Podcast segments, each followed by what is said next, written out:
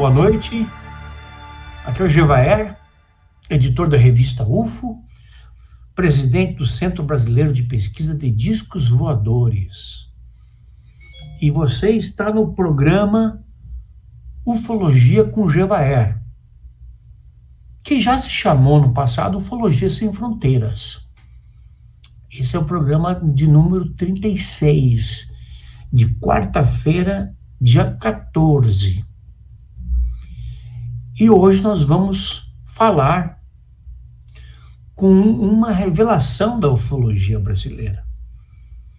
Um ufólogo incansável, que é o Rony Vernet. Ele que é funcionário de empresa estatal, professor e é um grande estudioso dos fenômenos ufológicos na Amazônia.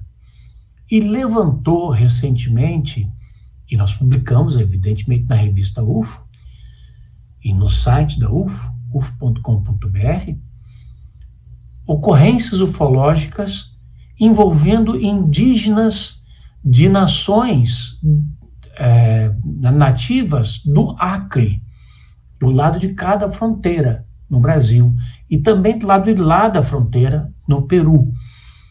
Então vai ser um papo muito interessante. Eu quero que vocês recebam com todo carinho o Rony Vernet, que está falando com a gente diretamente do Rio. Eu estou em Curitiba e esse programa está sendo produzido aqui em Curitiba. Rony, seja muito bem-vindo. Boa noite, Jevaé. Boa noite a todo mundo que está assistindo agora a todos aí que vão assistir depois da gravação também. Já a gente vão agradecer pelo convite aí, mais um convite aí, com muito prazer participando aí do programa, né? É, participei antes da pandemia, um pouco, então no comecinho, quando estava indo as coisas normais, né? E agora, graças a Deus, tudo passou e a gente vai voltar a poder conversar mais e, e tocar mais esse assunto aí que interessa a todo mundo. E temos um congresso daqui mais uma semana, lá dia 23 a 25 de, São, né, de, de setembro, no Hotel Nikkei Palace, em, em São Paulo, no bairro da Liberdade, onde você vai palestrar. Isso, eu acho que vai servir hoje, vai servir como um aperitivo aí para esquentar para o congresso, né? É isso mesmo. Claro que a gente não vai falar tudo que, que vai rolar lá, né? Tem umas surpresas aí. Mas já vai ter né? spoilers aí para poder o pessoal ir se animando e a comparecer lá em peso, que eu já sei que está tendo bastante sucesso aí em público aí para esse congresso. Se Deus quiser, Rony. Olha, meu amigo, ah, você apareceu no cenário nacional da ufologia mais recentemente com uma notícia explosiva, que é a de que índios do Acre teriam tido contatos com UFOs e, inclusive, alguns índios foram atacados. Poderia falar um pouco mais sobre isso para os nossos telespectadores? Sim, é, o ano era 2020, a gente estava ali no auge da pandemia. A pandemia teve muita coisa ruim, mas teve pontos positivos também, né? Surpreendentemente. E um desses pontos positivos foi que ali naquela questão de ficar em casa, né, sem nada ali para para você poder se distrair, você começa a pensar em coisas para fazer, e eu comecei a pensar em coisas que pudessem ajudar a, a ter documentos sobre, do governo sobre esse assunto. Então, inicialmente a gente pensa lá em Forças Armadas, a gente pensa em Polícia Federal, a gente pensa em Agência Brasileira de Inteligência, a BIM, é, e a gente sabe que esses órgãos dificilmente eles entregam é, informações, né? É, e aí eu fui ali para um, um, um viés de tentar informações com a FUNAI, né? tendo visto que a gente sabe ali que na Amazônia acontece muita coisa, né? muitos fenômenos. Você vai na Amazônia, conversa, eu já pude, você já foi lá, eu também já pude ter o prazer de ir lá conversar com as pessoas. E cada pessoa, cada lugar afastado que a gente vai, as pessoas falam é, desses fenômenos que elas testemunharam. Então, assim, é uma frequência muito grande como as coisas acontecem lá. E a gente, por conta disso, que eu me interessei em fazer esse, esse pedido para a FUNAI. E aí eu sabia, porque nas notícias do Norte, é, principalmente ali do Acre, de Rondônia, do Amazonas, a gente teve noticiado esses casos de ataques é, de luzes ali que estariam saindo ali é, da Copa das Árvores, saindo dos rios e entrando ali nas aldeias, descendo e atirando feixes luminosos em índios. Essas notícias aconteceram é, mais para a região norte. Foram feitos no passado alguns pedidos de informação que na época não deram muitos frutos. E aí, com base nesse arcabouço todo de tanto de notícias quanto pedidos anteriores, eu fiz novos pedidos para a FUNAI. É, esses casos terminaram em 2016, mais ou menos. Então já passaram ali cinco anos, é, quatro, quatro anos que as informações foram produzidas, então muita coisa já havia sido produzida em termos de documentação. Então eu consegui aí lograr êxito para ter documentos do governo aí sobre esses casos que estavam acontecendo ali na Amazônia, mais especificamente no Acre, é, a partir de 2014, é, mais frequência ali para 2014 para 2015 e alguns casos ali em 2016 que ainda tem muito segredo sobre esses casos de 2016 que eu vou contar daqui a pouco com, com o governo. Pois é, você vê, é, nós, na, na, na nossa história de ufologia, que é, é, vai longe, nós temos, começamos com ufologia há muitos anos atrás, né? Em 1954 nós começamos com ufologia no Brasil, através do coronel João Adil de Oliveira, oficialmente, né? porque ele era membro da aeronáutica. Mas de lá para cá nós nunca ouvimos nada que envolvesse UFOs e FUNAI. UFOs e índios, sim, mas UFOs e FUNAI, não. A FUNAI tratou bem os teus pedidos para que liberasse documentos? Você foi bem recebido por eles? Então, a surpresa foi que no começo, né, quando eu fiz os primeiros pedidos, é, a FUNAI prontamente, as pessoas lá da FUNAI me ligavam, como se elas quisessem, elas soubessem desse segredo que estava sendo guardado, e elas quisessem que as pessoas soubessem desse assunto. E eu acho que isso tem uma, uma razão, né? Por quê? Porque a maioria das vezes esses assuntos que acontecem em aldeias indígenas, não só problemas relacionados a obras, mas problemas, por exemplo, de tráfico é, de, de, pessoas, tráfico de órgãos, assassinatos, é, questão madeireira, de, de, de minério, as, os problemas acontecem nas aldeias e são esquecidos, e os índios ficam ali à mercê. E, e, a FUNAI sabe que quando os assuntos ganham uma proporção nacional, vêm aos noticiários, as pessoas se interessam e, consequentemente, querem resolver aquele assunto. Então, esse assunto, óbvio, não foi diferente, esses, esses, essas ocorrências, esses fenômenos aconteceram ali, afetaram a vida desses índios, é, e ninguém conseguiu resolver, né? E aí a FUNAI acho que queria revelar isso, né? Porque os servidores a todo momento me ligavam, se tornaram bastante solícitos para poder prover esses documentos. Inclusive, o curioso é a lei de acesso à informação, se você não pedir especificamente o que você quer, o órgão não é obrigado a te fornecer aquela informação. Então, se você ah. tem que fornecer ali a, a, a, data que você quer, o local que aconteceu, a aldeia específica, nomes, então, assim, se você não prover um conjunto grande, específico de informações, falar simplesmente, eu quero é, é, informações sobre OVNIs na Amazônia, OVNIs no Acre, não vai vir nada. Então, você tem que estabelecer tempo, tem que estabelecer local, tem que estabelecer a situação, os nomes, o objetivo do pedido.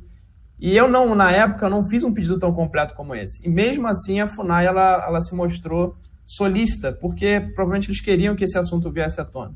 Então, eles mandaram os primeiros documentos, Inclusive falaram na época, olha, esse documento que você pediu, tem mais tantos documentos aqui de outra história.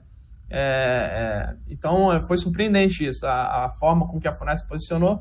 Mas logo depois que esse caso tomou uma proporção grande, e que eu fui fazer outros pedidos meses depois, é, eu tive uma, uma, resposta bastante agressiva da FUNAI, falando que os servidores estavam sendo é, assediados pela imprensa, os servidores da FUNAI estavam sendo é, é, é, muito solicitados pela população, as pessoas queriam visitar as aldeias para ver os fenômenos.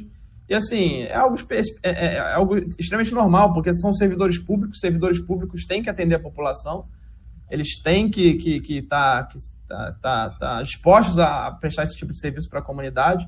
Então, acho que é algo normal. A FUNAI, como não é um órgão muito acionado, não é um órgão muito visado pelas pessoas, acho que eles se assustaram um pouco com a repercussão e como e como essa história ela ganhou a mídia aí.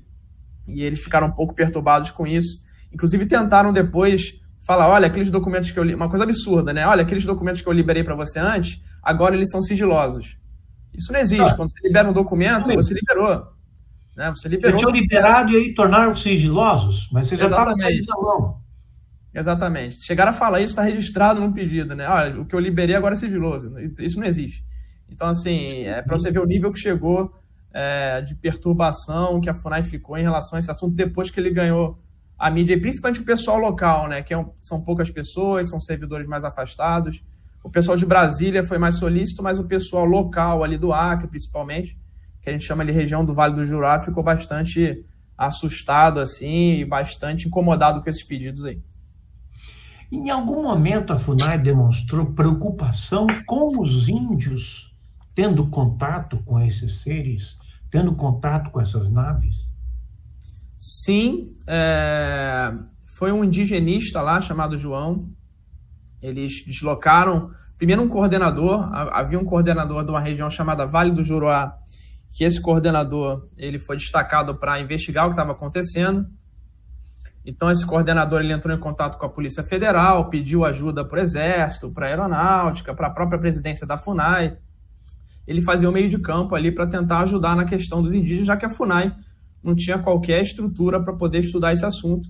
Simplesmente ela ficou à mercê do que estava acontecendo ali. É... Então, também houve indigenistas, né, que são pessoas que vão ali em loco, na aldeia, conversar com os índios, saber o que estava acontecendo. A FUNAI destacou o indigenista chamado João para ir até lá é, e ficar observando os fenômenos. Ele observou esses fenômenos lá na aldeia.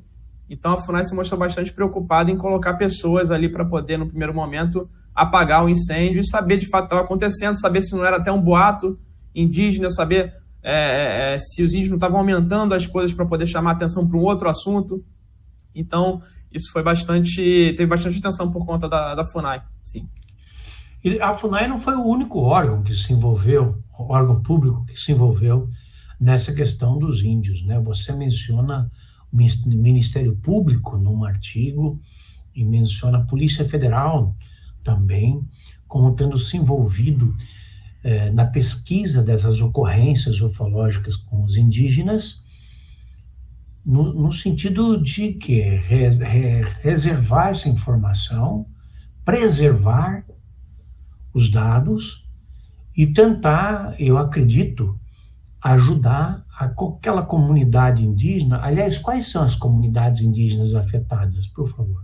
É, a gente tem a Funai chama os, a gente chama os Achaninca, né? Achaninca é o povo, tá? O povo indígena chama Achaninca. Esse povo indígena, a maioria deles está localizado no Peru. Né? E alguns vieram para o Brasil ali no início do, do, século XX, fugindo da questão de guerra com, com madeireiros, seringueiros, enfim, e se instalaram aqui no, no Acre, na maioria deles no Acre. E aí a uhum. FUNAI passou a chamá-los de Campa. Então, se a gente vê Campa, a gente sabe que são os Achaninca do, do Brasil. É, e aí a gente tem aqui dois, duas tribos que foram é, e quando a gente fala tribo, o pessoal que não conhece, é uma área que a FUNAI vai lá e demarca aquela área como território indígena e chama aquilo ali de tribo e dá um nome. Né? Então, o nome que foi dado para as regiões, as tribos afetadas, é a Campa, que fica no rio Amônia, então eles chamam de Campa do Amônia, e a outra, um pouco mais afastada, Campa e Isolados do Envira, que nada mais é que os Achaninkas aqui do, do Brasil, em dois territórios diferentes. Então, essas foram as comunidades afetadas. A Campa do Amônia foi afetada ali em 2014 para 2015 quando as pessoas, os órgãos começaram a investigar, a Polícia Federal, como você falou, o Ministério Público, começaram a investigar é, a região da Campa do Amônia, esse fenômeno migrou em 2016 para a Campa Isolados do Envira. Então é um fenômeno ali itinerante que fica ali alguns meses, a ano ali, e quando chama muita atenção, ele vai se migrando para outros lugares, assim como a gente via o Holanda falar é, nos fenômenos que aconteciam ali também na Amazônia, que não aconteceram somente no Pará, como muita gente pensa, aconteceram também é, no Maranhão é, e outros estados ali também da Amazônia, inclusive no próprio Amazonas, e indo em direção ali ao próprio é, país Peru, ali, o nosso vizinho. Você chegou a investigar ocorrências que se deram com os Achaninca também do outro lado da fronteira, no Peru? Sim, esses documentos que foram liberados pelo governo, por esses órgãos, eles dão conta de que esses fenômenos são vistos, na maioria das vezes, vindo do Peru. Essas luzes, na maioria das vezes, elas são vistas vindo é, do que ele chama ali de oeste para leste, ou seja, vindo ali dos Andes, do lado peruano para o lado brasileiro. Né? É, e algumas poucas vezes voltando. Então, é, é pode-se inferir aí que esse fenômeno tem origem no lado peruano, e a gente sabe ali que a partir do, do final dos anos 90 para os anos 2000, nós tivemos várias regiões do Peru, e aí investigados ali pelo nosso amigo comandante Chamorro, né, o Julio Chamorro, é, e, e, o Choi, o Anthony Choi também conhece esses casos, ali é, em Chulucanas, em, em, em, comunidades ali de Pucallpa, então várias cidades peruanas próximas do, do Acre, e, e que foram sendo afetadas, um fenômeno que começou ali no Oceano Pacífico, próximo do oceano, começou a entrar cada vez mais no território peruano, até chegar a Pucallpa, que é um pouco mais perto ali da região amazônica, um pouco mais perto do Brasil, e aí, por fim, no ano de 2014, chegando ao Acre. Então, parece, é, pelo que, que é descrito aí nesses casos peruanos e, e, e, pelos anos em que aconteceram, que é um fenômeno que começou ali é, nessa região no final dos anos 90, começando em 2000 e veio migrando até chegar no Acre, aqui no Brasil, e, e essa parece que é a origem, a origem dele. Isso é engraçado, porque no caso da Operação Prato, que você também investigou, o fenômeno migrou de leste para oeste. O fenômeno que acontecia em Colares e arredores foi se deslocando, foi se deslocando até a Amazônia e daí foi lá para o Peru. E no, no caso dos, do, dos indígenas do Acre, o fenômeno veio de lá para cá. Você acredita que seja o mesmo, o mesmo fato, a Operação Prato, perdão, Chupa-Chupa, é, ter tido essa, evolu essa evolução de ir e voltar? O que, que você acha que poderiam ser essas luzes que atacavam ou assombravam os índios no Acre e também no Peru? Então, há diversas semelhanças ali entre o que aconteceu na década de 70, na década de 70 nessa região, como você falou, vindo de leste para oeste, e esses fenômenos na, nos anos 2000 vindo de oeste para leste, ali em direção ao Brasil. Pode até ser um retorno né, do fenômeno vindo, com, varrendo com uma pesquisa é, numa direção contrária, né? Então, a gente pode supor. Mas é, há várias semelhanças no sentido de que foram vistas é, objetos, ou foram vistas naves, não foram vistas só luzes, foram vistas objetos metálicos, naves metálicas também ali no, no Acre. É, foram disparados feixes luminosos com uma cor muito parecida com que eram vistos lá é, na década de 70, que eram feixes esverdeados para azulados, que de, de, davam nessas pessoas as mesmas, os mesmos sintomas, é, os mesmos efeitos fisiológicos que davam também na década de 70, que era basicamente vermelhidão, uma sensação de, de anestesiamento, uma dor de cabeça. Queimadura? É... Oi? Queimadura também? Então, a gente, como não, não há médico ali nem enfermeira nas aldeias, os índios se cuidam, tem um pajé ali para cuidar dos índios, a gente não tem uma documentação médica igual a gente tinha lá, por exemplo, pela doutora Develade Cecim, lá é, no Pará. Então a gente fica meio que sem saber. Né? A gente, o, que, o que há escrito nos documentos pelos agentes da Polícia Federal é que não foram notados por eles, por esses agentes que estiveram na aldeia, marcas nesses índios. Então, essa é uma grande diferença. Se de fato não tem marcas, a gente tem uma diferença em relação aos casos que aconteceram no Pará, que a gente viu, inclusive, sinais que foi arrancado ali pele, tecido, viam furos nas pessoas. É, é, e sequelas permanentes. Tiveram pessoas ali, inclusive, eu pude visitar uma, uma das famílias afetadas no interior do Pará, que a pessoa teve uma regressão mental, né? A pessoa hoje se comporta ali como se fosse uma criança, já tem 60 anos, mas hoje tem uma idade mental ali como se tivesse 5, 10 anos de idade. Né? E isso, isso aconteceu com algumas pessoas ali naquela região. Então a gente não vê esse tipo de, de efeito é, de sequela permanente e nenhuma sequela de longo prazo acontecendo nas pessoas. Algumas pessoas não pararam, tiveram que parar de trabalhar. Né? Então, é, é, por conta de uma, uma, uma questão de se sentir fraca, se sentir com a coordenação motora ruim, isso a gente não vê, pelo menos a gente não sabe se aconteceu lá no Acre. A gente não tem essa informação. É, então parece ser uma diferença. Talvez o fenômeno agora, o que ele parece lá no Acre, que está menos agressivo. Né? As pessoas que foram afetadas foram afetadas naquele momento, receberam feixe luz naquele momento e depois viveram sua vida normal. Então, talvez será que o fenômeno é, é, é ufológico ali que aconteceu, ele se fez uma autocrítica, talvez, e está se mais menos agressivo, ou, ou melhorou sua tecnologia para conseguir fazer a sua pesquisa, ou sei lá o que for, de uma forma menos agressiva na população? Então fica, fica a dúvida, mas é o que, é o que parece. É, esse caso que você relatou aí, da pessoa ter regredido de idade com 60 anos, parecendo 5 anos, parece muito com o caso Barroso, que aconteceu no Ceará. Ele estava na, na sua carroça, na sua charrete, vamos dizer assim, indo da sua, do, seu, do seu sítio para a cidade onde ele tinha um pequeno comércio. E no meio do caminho ele encontrou um UFO e seres. E não apareceu no trabalho.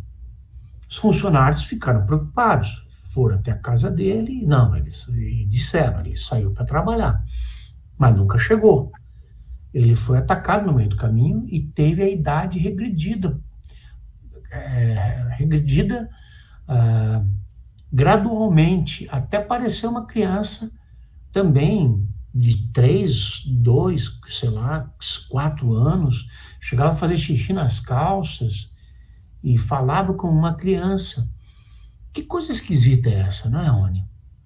É, e o, exatamente que eu encontrei lá no Pará foram, foram casos exatamente parecidos aí é, com o do caso Barroso. Essa menina que eu visitei lá, ela tinha na época 15 anos, ela estava grávida, né, e foi atingida por esse feixe, e foi tendo essa debilidade mental ao longo dos anos, e hoje se comporta ele como uma criança, só anda seminua, né, exatamente como não fala coisa com coisa, é, tem um comportamento infantil, então parece que é o mesmo, o mesmo caso que aconteceu ali, essa radiação, seja lá o que for, essa luz que foi, foi emitida, afetou justamente a parte do sistema nervoso, sistema cerebral, e é interessante que o Gary Nolan, que é aquele pesquisador PhD em genética lá de Stanford, que está bastante na mídia agora dos Estados Unidos, ele está investigando justamente esses casos, ele está investigando a ressonância magnética no cérebro principalmente de militares que foram atingidos pelo fenômeno, e tem, ele tem visto mudanças na estrutura cerebral das pessoas. Então, provavelmente ali o que, o que parece, segundo as pesquisas dele, é que essa radiação, essa, esses feixes luminosos, ou própria proximidade da pessoa com o fenômeno, ela causa alterações cerebrais que têm sequelas, e uma das sequelas seria, talvez, essa, essa questão dessa regressão mental que essas pessoas, e como, por exemplo, o caso Barroso e esse caso que eu comentei no Pará, tiveram aí. E essas, essas condições novas que as pessoas alcançam, de regredir no tempo, né? isso é permanente ou há retrocesso, há uma, uma retomada da vida normal da pessoa? É, nos casos que a gente notou, né, a gente via que as pessoas que foram afetadas lá atrás só pioraram, né? É, chega um ponto que estagna, né? É, a pessoa piorou num grau ali que não tem como, como ficar pior. Ou se... Então, tiveram pessoas que tiveram sequelas permanentes, essa regressão mental, e sequelas permanentes menos severas, como, por exemplo, uma perda de coordenação motora, não conseguia andar direito, às vezes a pessoa pescava e não consegue mais pescar, então ela parou de ter a sua subsistência ali, a pessoa era um pedreiro e não conseguia mais trabalhar como pedreiro por não ter força nos braços.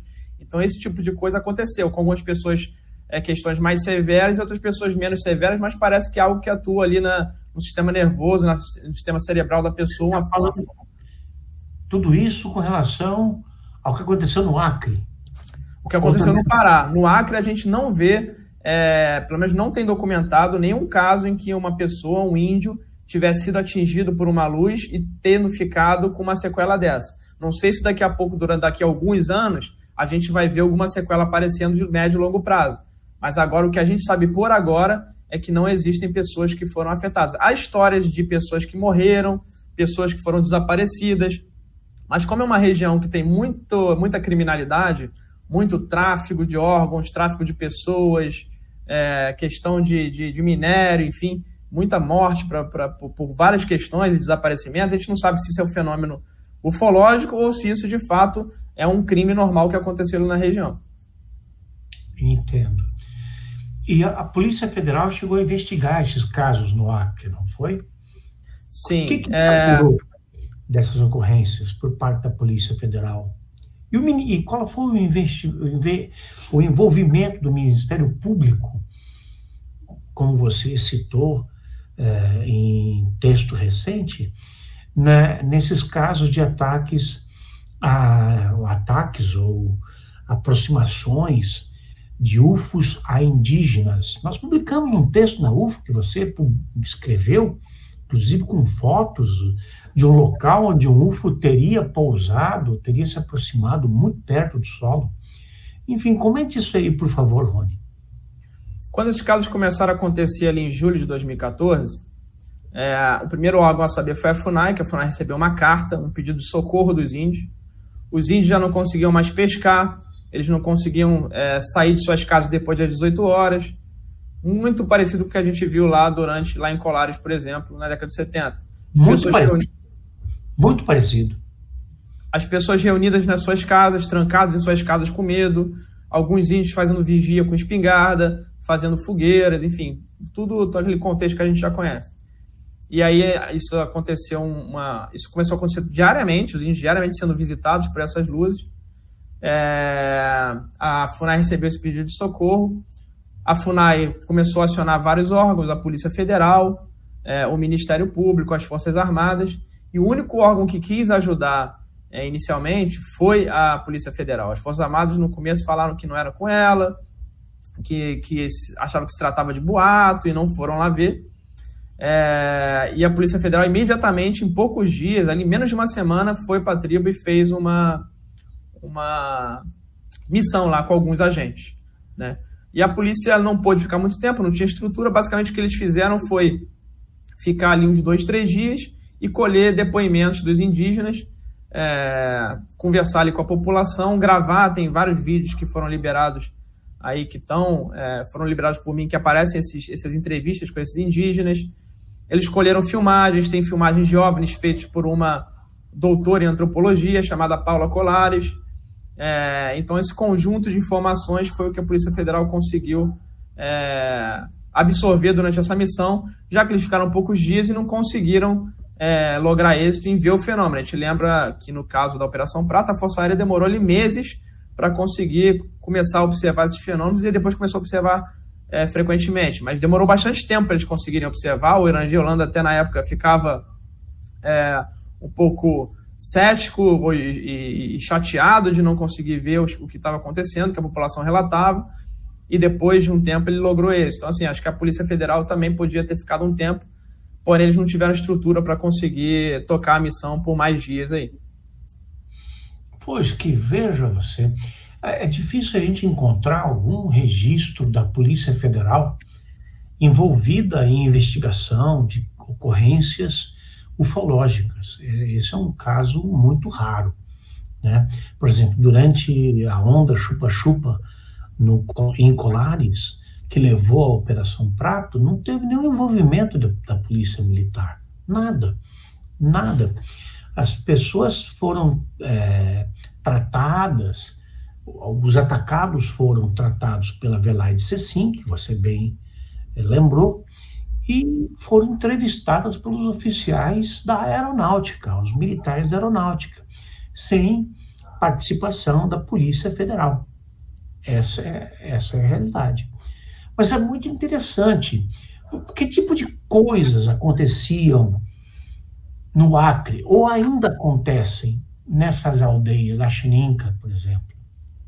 Então, o que a gente via é, nesses casos que aconteceram no Acre essas luzes começaram passando de forma bem discreta, no alto, em alta altitude, vindo do lado peruano, e depois começaram a descer nas aldeias para poder é, desferir esses, fe esses feixes luminosos. Assim como acontecia também no Pará, esse, essas luzes procuravam, esse, esses veículos começavam a, a, a vir para cima das pessoas quando elas estavam em duplas ou sozinhas. Então, esse objeto às vezes vinha, passava, por exemplo, nove da noite, via ali um, que a pessoa estava sozinha ou em dupla, depois ele voltava e aí sim desferia um feixe luminoso. Então, era a forma de operar desses, desses objetos. Esses objetos chegavam ali a ficar um metro, dois metros do solo, eles desciam bastante baixo, bastante próximo das pessoas. É, geralmente eles desciam iluminados, uma luz branca muito, muito intensa que cobria todo o objeto. É, e também esse objeto era muitas vezes visto e entrando e saindo dos rios da região. Então é, é algo curioso que também foi visto lá no, lá no Pará. E talvez esses objetos usavam ali os rios, ao que tudo indica, para poder se movimentar e se camuflar também no meio desse, desse ambiente ali indígena. E sabe que os rios ali na Amazônia são enormes, parecem mares. Né? Então é um ambiente perfeito para esses objetos ali é, se camuflarem. E uma coisa que eu, que eu não comentei né, foi a questão do, do Ministério Público. Né?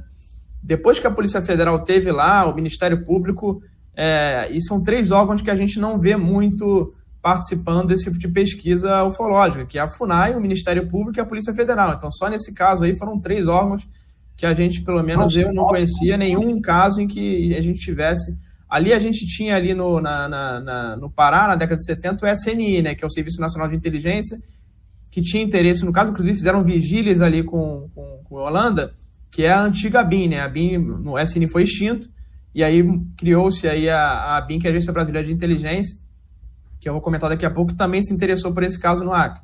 É, então, aí, três órgãos que, que bem diferentes, né, e o Ministério Público entrou na jogada, é, justamente cobrando a Polícia Federal para a Polícia Federal não encerrar as investigações, porque o Ministério Público ele tem uma Câmara, que chama Sexta Câmara, que é uma Câmara da Causa Indígena. Então, o Ministério Público ele fica de olho em tudo que está acontecendo de problemas nas comunidades indígenas e eles têm que cobrar os órgãos para atuar. Então, o Ministério Público foi um órgão que ficou em cima a todo momento, a Polícia Federal querendo é, encerrar as investigações desse caso no Acre, e o Ministério Público a todo momento pedindo para a Polícia Federal: olha, não encerra, postega por mais tantos dias, eu quero que você faça mais uma diligência, eu quero que você fique mais tempo. Então, foi algo bastante curioso que aconteceu nesse caso. Muito interessante, muito interessante. Sobre isso que você vai falar no nosso 26º Congresso Brasileiro de Ufologia, cujo endereço está na tela. Né? é, www.ufologiabrasileira.com.br. Sobre isso que você vai falar no Congresso, para aprofundar, evidentemente, a questão, mostrar. Sim, e a gente vai aprofundar muito mais lá no Congresso. Vou mostrar vídeos, trechos de vídeos é, interessantíssimos, inclusive recentes, é, que apareceram agora recentemente na mídia eu vou mostrar fotos, diversas fotos desse, desses indígenas afetados, do ambiente que eles é, que, que ocorreram esses casos. Vou mostrar trechos mais interessantes dos documentos que a pesquisa é, liberou. Vou mostrar vídeos dos fenômenos que foram filmados lá na região. Então, vou mostrar uma rica quantidade de, de informações é, já antigas e informações novas aí para o pessoal que comparecer lá para o Congresso. E tenho certeza que o pessoal vai gostar do que vai ser mostrado lá que vai ser bastante interessante.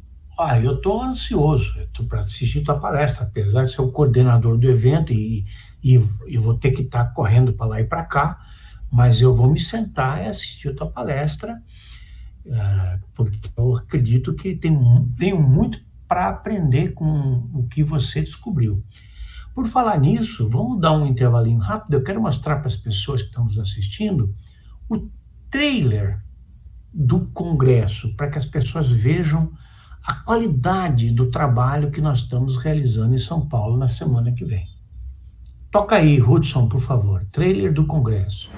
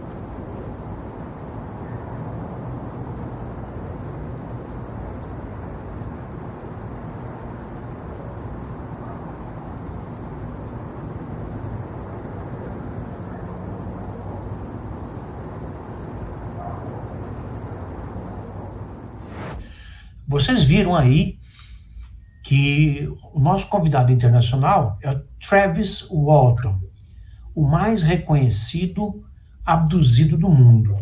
Pois ele escreveu esse livro aqui, ó, Fogo no Céu, que nós traduzimos, evidentemente com autorização dele, e se esgotou rapidamente. O livro foi publicado há seis ou sete anos e se esgotou rapidamente. Fizemos mil exemplares. Agora, como ele está voltando ao Brasil, nós mandamos fazer mais 100 exemplares. 100 exemplares apenas, que as pessoas vão poder adquirir no Congresso ou na loja do gevaer.com.br, endereço aqui embaixo. O livro é Fogo no Céu, a verdadeira história de uma abdução. Imperdível, tá? Eu também vou estar tá lançando meu livro no Congresso Brasileiro de Ufologia, que é Agroglifos no Brasil. Né? A saga do editor da revista UFO, em sua pesquisa dos fenômenos de, nas plantações é, do sul do Brasil.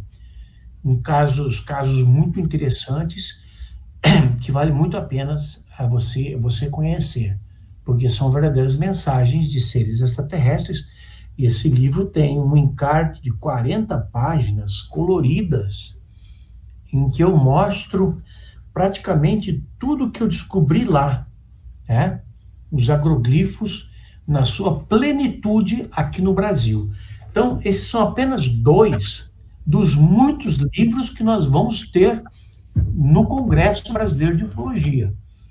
É, o relançamento do Fogo no Céu né, e o lançamento do Agroglifos no Brasil. Tá bom? Vamos voltar com o Rony agora, que, é, que, que o papo está quente. Rony, então, meu amigo, tudo que você está me descrevendo, que passou com os Achaninka, lembra muito a Operação Prato, lembra muito Chupa-Chupa. Raios de luz, que no caso do Chupa-Chupa eram três três raios, três de três cores, vermelho, azul e verde, que saía das naves. E engraçado, esse raio que parecia ser um raio de luz fazia curvas. Luz não faz curva. Como é que pode isso? As pessoas não estavam a salvo nem dentro das suas casas, porque os raios penetravam pelo telhado, penetravam pelas festas na parede, procuravam as pessoas ali dentro e atacavam. E outra coisa que lembra muito também o que você está falando, no caso do, do chupa-chupa, é que as pessoas, e eu ouvi isso de várias testemunhas nas minhas muitas idas a colares, é, é, é a situação em que as pessoas dizem que não só o sangue delas foi sugado, mas também a energia delas foi sugada. A energia. Tem lá, por exemplo, o tenente, é o nome de um, de um é o apelido de um do, de uma das vítimas que era um pescador vigoroso. E ele ele fala Javaer aliás ele chama me chama de seu Zevaeldo. Ele diz aquela luz não sugou só meu sangue sugou minha energia também levou minha energia embora que nunca mais fui o mesmo depois daquilo eu saio num ventinho qualquer, pego uma gripe. Eu não consigo subir numa árvore para apanhar um fruto. Eu não consigo mais pescar. Isso aconteceu, acho que também com os achaninkas, que não conseguiam mais pescar, não conseguiam mais sair, porque por medo do, do fenômeno que estava atacando. Sim, é, a gente teve no, no caso do Pará diversas pessoas que ficaram com essa, essa perda de vitalidade, né? Como se a parte da energia vital delas tivesse sido é, sugada e, e, e, é uma, e algo permanente, né? Não é algo que foi elas se sentiram naquele momento mal, não.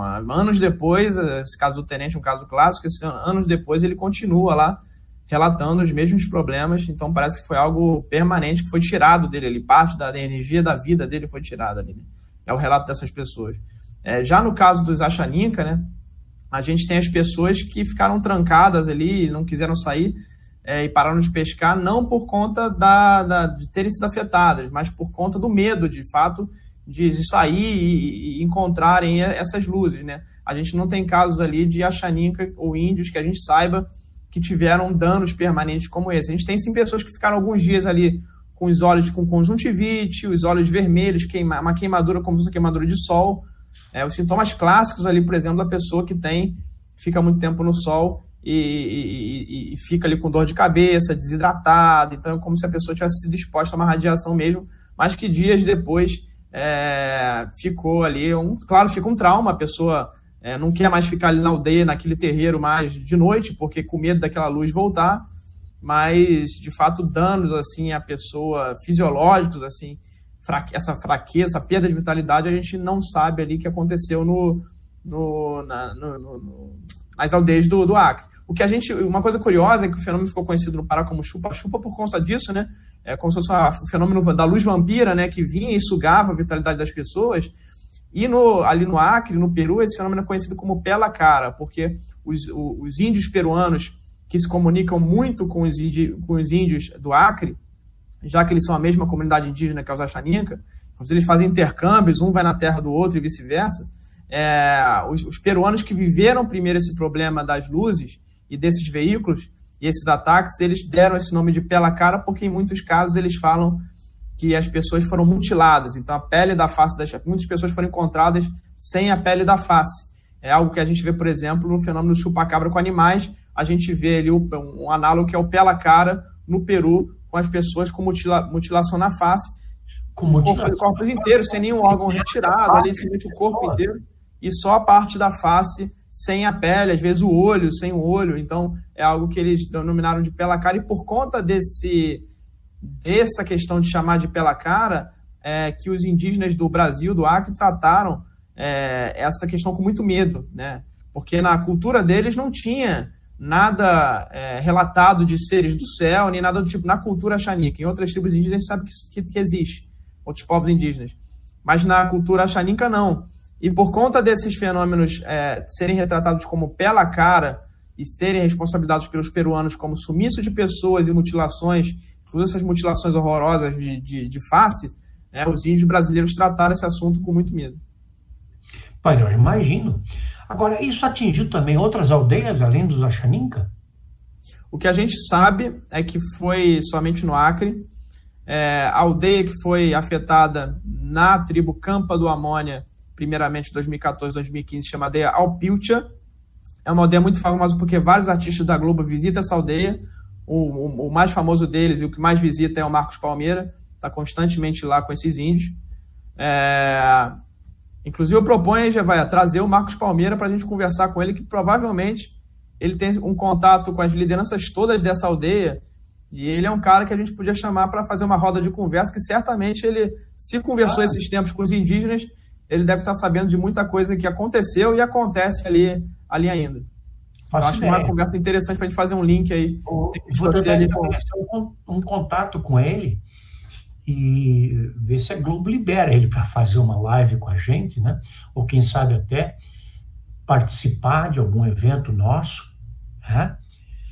Nós temos vários outros artistas que participam ativamente, como o Jorge Versilo, o Zé Ramalho, a Elba Ramalho, né?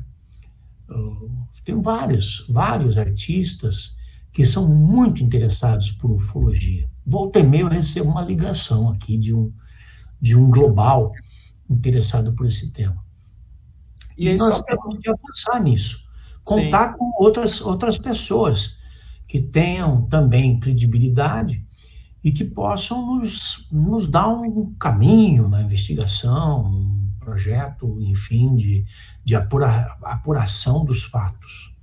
Agradeço a sugestão do Marcos Palmeiras, vou tentar e... fazer contato com ele nesses próximos dias. Tá? acho que ele deve ter uma assessoria de imprensa, e a assessoria chega até ele, e a gente chama ele para uma. Mas se ele vir para uma rodada de conversa, eu queria que você tivesse presente também, tá?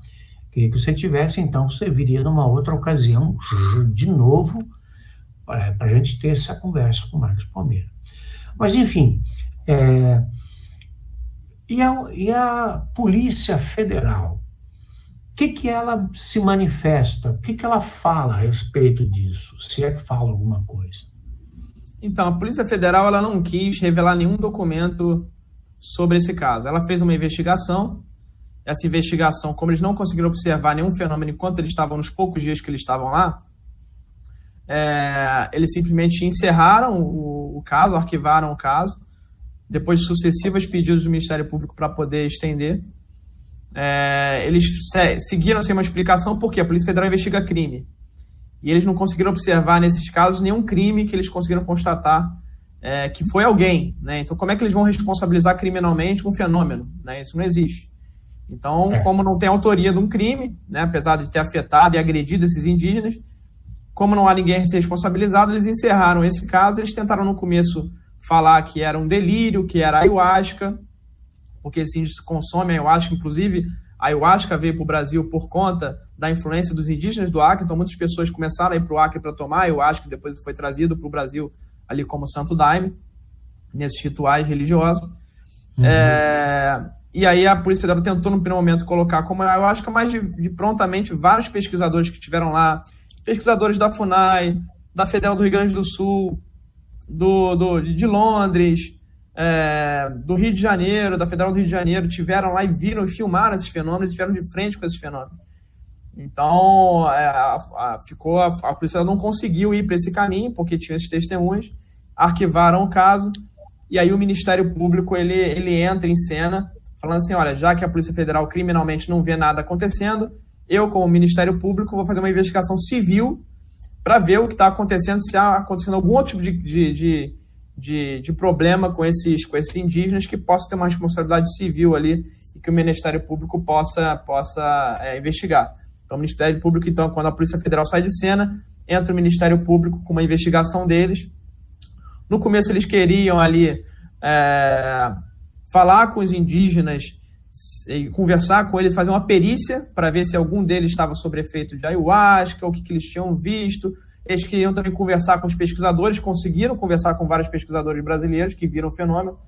Uma mais famosa delas é da Federal do Rio Grande do Sul que eu vou detalhar mais no, no Congresso, tem, uma, tem um grande depoimento dela, que ela foi em contato direto ali a poucos metros com essa luz, que entrou ali numa da, da Casa dos Índios, é, então, que é a Carolina Comanduli, e esse depoimento foi feito e, a, e, e o Ministério Público sofreu do mesmo problema da Polícia Federal. Eles não tinham é, estrutura para ir para o Acre, o Ministério Público uma estrutura muito menor, assim mesmo com a sexta Câmara, como eu farei, que é uma estrutura bem pequena, não conseguiram ir lá e tiveram que é, simplesmente fazer alguns pedidos para a Força Aérea, Aeronáutica, Exército, ABIN, etc.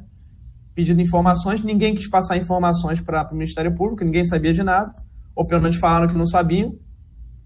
É, e o Ministério Público teve que encerrar, então, a investigação. Por quê? Porque ele, por falta de informações, falta de estrutura e também porque eles não tinham notícia de que novos casos estavam acontecendo.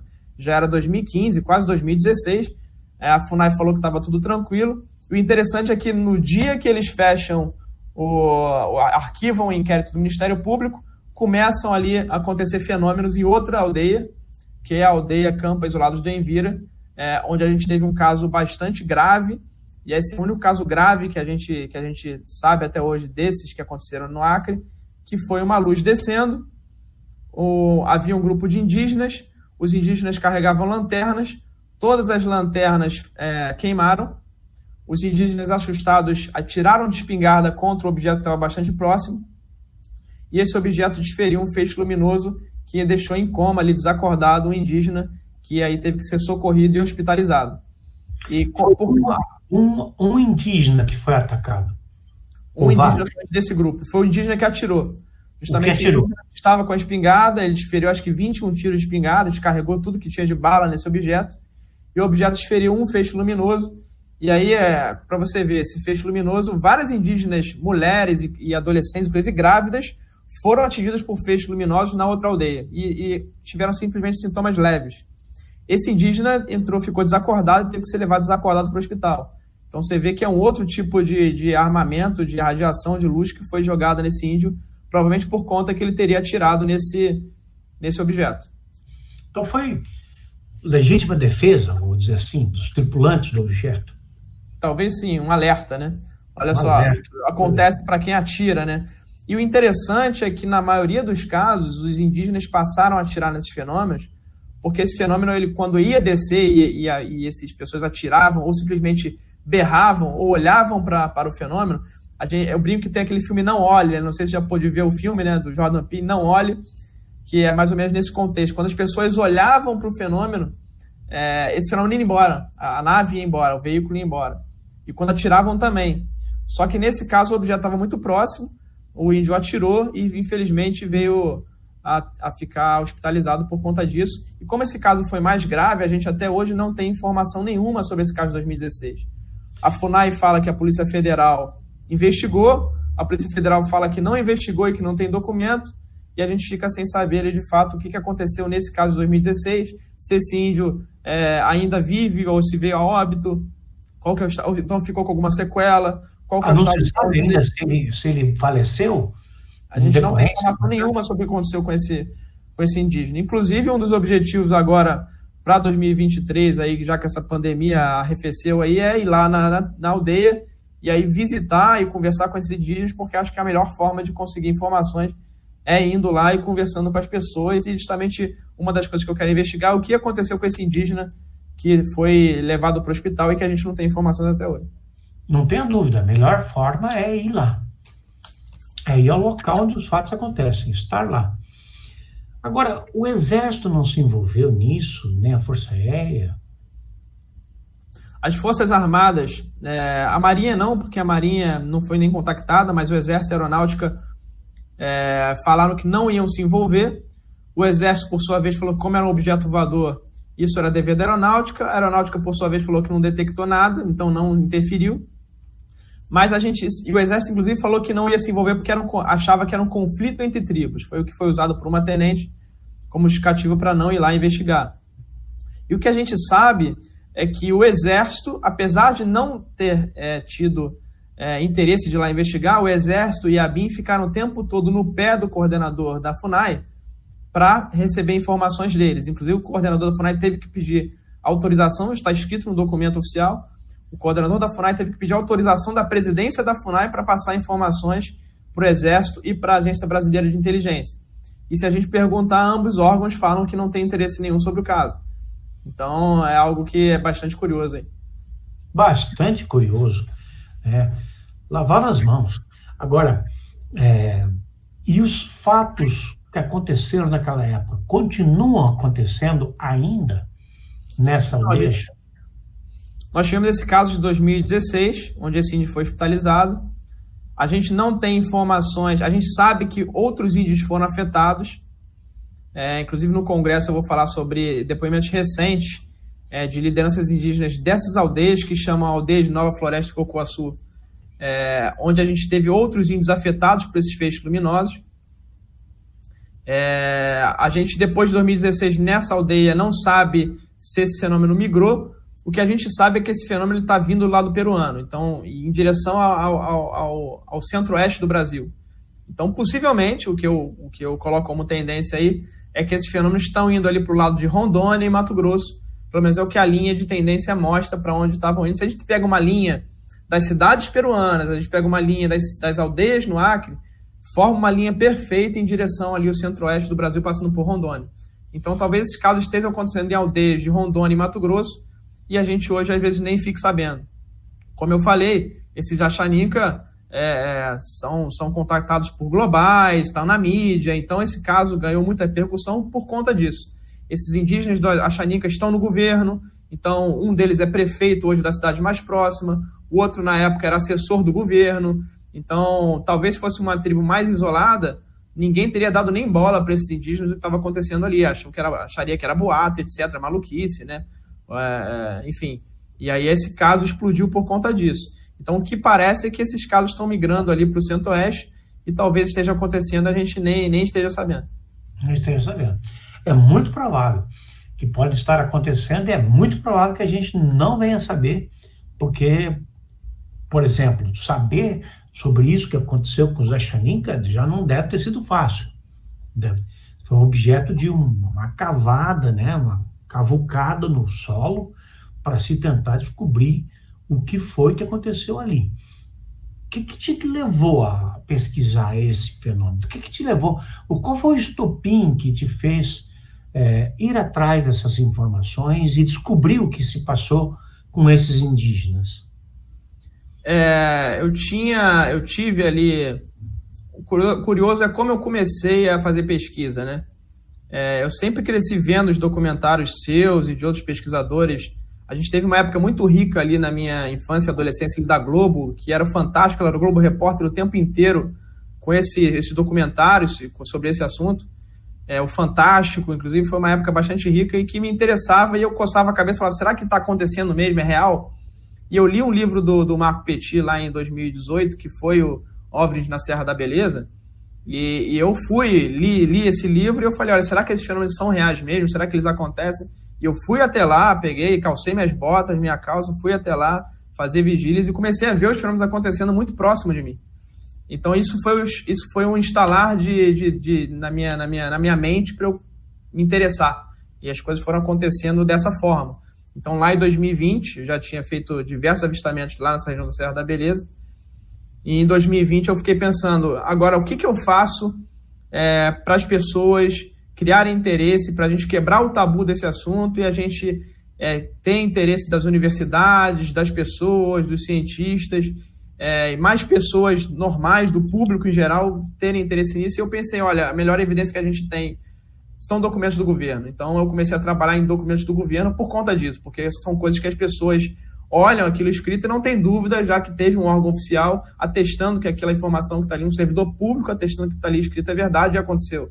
Então, esse que foi a motivação maior para eu querer buscar documentos oficiais do governo e, e ter encontrado os documentos desse caso. Você mencionou o Petit. O Petit passou o final de semana na Serra da Beleza. Foi esses últimos dias na Serra da Beleza. Ele voltou a investigar os fenômenos da Serra da Beleza, que você também presenciou, também viu. Eu tive lá, mas não tive sorte de ver nada, porque no dia que eu no, nos dias que estive lá, estava tudo coberto, estava com muita chuva, eu não vi nada. Mas o Petit está lá, voltou a pesquisar na Serra da Beleza, e agora você está fazendo esse trabalho também de investigação na Serra e da Beleza. Você falou uma coisa aí, hoje é, que eu tinha também essa. Quando eu comecei para a Serra da Beleza, eu falava: olha, se o tempo não tiver é, aberto, estrelado, eu nem saio para olhar porque não vale a pena, é perda de tempo. E frio. e a gente começou a fazer recentemente justamente vigílias em tempo ruim, no meio da chuva, em condições bastante adversas. E essas luzes têm, eu vou daqui a pouco, estou colhendo material e vai ser mostrado mais, mais para frente. Essas luzes têm aparecido no pasto, saem do chão, das árvores e passeiam pelas florestas, inclusive em tempos totalmente fechados, nublados e com chuva.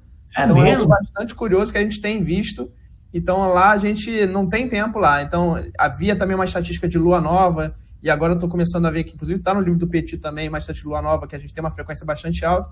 E agora a gente está começando a ver que não importa também a lua, acontece com menos frequência, mas acontecem também esses fenômenos.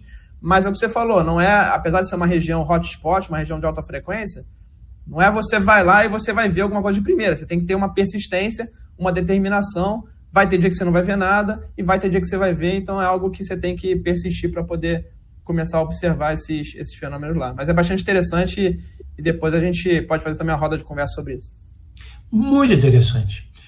Olha, Rony, aprendi bastante hoje com você. Eu te agradeço por ter concedido essa entrevista para nós e para os nossos espectadores porque é importante que esses fatos venham à tona. Ora, uma tribo perdida lá no Acre, lá no meio do nada, de repente se vê envolvida com luzes misteriosas, com objetos voadores misteriosos. A população tem que saber disso. Isso tem que chegar a mais pessoas. Por isso que eu te chamei para o nosso Congresso Brasileiro de Ufologia, que vai acontecer dia 23 a 25 desse, desse mês de setembro, na semana que vem, portanto, em São Paulo, no Hotel Nikkei Palace. O endereço está aqui, ó, ufologiabrasileira.com.br. Vai ser um prazer te receber lá, receber sua esposa, para que a gente possa ouvir mais do que você tem a falar sobre isso, que, que é um, algo que você tanto sabe. Muito obrigado, Rony. Muito obrigado.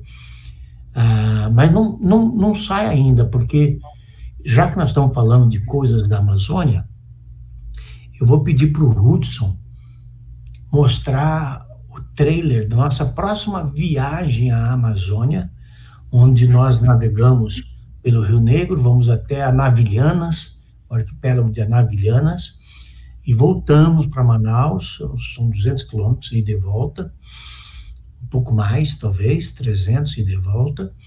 Ficamos no barco, um barco muito caprichado, com ar-condicionado, com tudo, não entra mosquito, não tem nada, até porque no Rio Negro não tem mosquito, porque a água é muito ácida. Né? Então eu te convido a assistir esse trailer aí, te agradeço, e a gente encerra por aqui. Quando acabar o trailer, nosso programa está encerrado na semana que vem, na quarta-feira, nós voltamos. Muito obrigado, meu amigo. Muito obrigado. Foi um prazer receber você aqui. Obrigado pelo convite e agradeço aí mais uma vez essa, esse convite e agradecer o pessoal que vai assistir agora e vai ver futuramente a gravação aí. E espero receber todo mundo lá no Congresso de Ufologia de São Paulo. Vou estar lá presente fazendo justamente uma palestra sobre esses casos e para responder as dúvidas e as perguntas das pessoas que estiverem lá. Maravilha. Valeu. Hudson, solta o trailer da Amazônia aí, por favor.